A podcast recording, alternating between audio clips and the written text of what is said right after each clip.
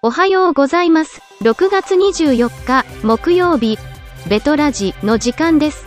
今日は今週の気になるとして、ベトナムの日本人向けビジネスフリーペーパーアクセスの高橋正史編集長がベトナムで日本の美味しいパンが食べられますについて語ります。では、高橋さんよろしくお願いします。ベトナムのビジネスフリーペーパー、アクセスの編集長、高橋正史です。ベトナムで、パンといえば、バインミーです。長さ20センチ程度のフランスパンに、ハム、肉、野菜、香草など挟んだ、サンドイッチです。街角の屋台で、1つ70から100円で買えます。逆に言うと、それ以外のパンはあまり見かけません。個人のパン屋はありますが、甘い種類が多く、実は、あまり美味しくないです。本格的なベーカリーは、韓国企業のチェーン店くらいです。そんなベトナムでここ5年ほど、日本のベーカリー店が増えています。と言っても、大都市に合計十数店舗程度ですが、日本人の間では大変な人気で、最近では、ベトナム人も多く訪れています。最初に紹介するのは、製パン大手企業の山崎パンです。お店は、ホーチミン市の高島屋の地下にあります。2016年に開業して、平日の来店客数は約500人、週末は倍になるとか。私のおすすめはベーシックな、アンパンとカレーパン。食べた瞬間にあまりに美味しくて、日本にタイムスリップした気分になりました。価格は200円ほどなので、ベトナムでは高いですが、ベトナム人のお客さんが絶えません。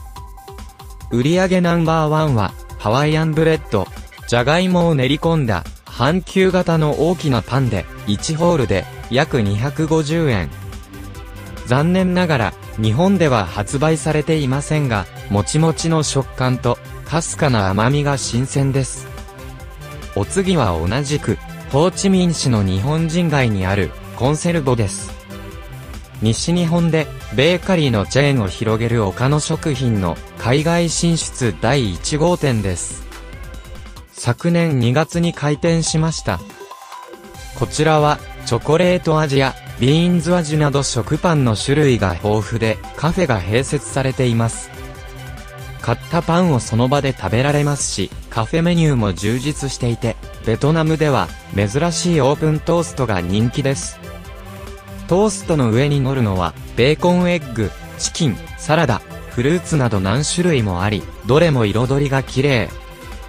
お値段は500から700円ほどしますが、インスタ映えもして、女性に人気が出そうです。3つ目もホーチミン市にある、グランマーブルです。2019年9月に開店した、京都にある高級デニッシュのお店。普段使いというより贈答品向けの商品です。価格も1金で1000から1400円と高額ですし、綺麗な箱に包んで渡されます。このデニッシュの特徴は、仕込みから焼き上げるまで2日かかること。そのために、ふわふわで、舌でとろける食感が生まれて、賞味期限は14日間もあります。また、パインオレンジ、ハワイアン、ショコラショコラなど、日本にはないベトナム限定商品もあります。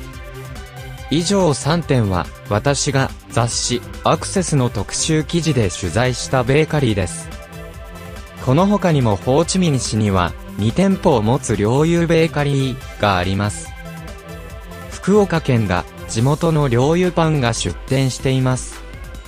また、ハノイとダナンには、栃木県のパン秋元が出店している、ゴチパンがあります。ダナンでは、初めての本格的な日本のベーカリーで、現地の日本人が大歓迎したそうです。ただ、以前に、ホーチミン市に2店舗を開店した、スワンカフェベーカリーは、どちらも閉店してしまいました。ベトナム人にとって、日本のパンは、やはり異質な存在です。今まで見たことのない、どんな味かわからない、それでいて、値段が高い商品に、保守的な、ベトナム人はなかなか手を伸ばしません。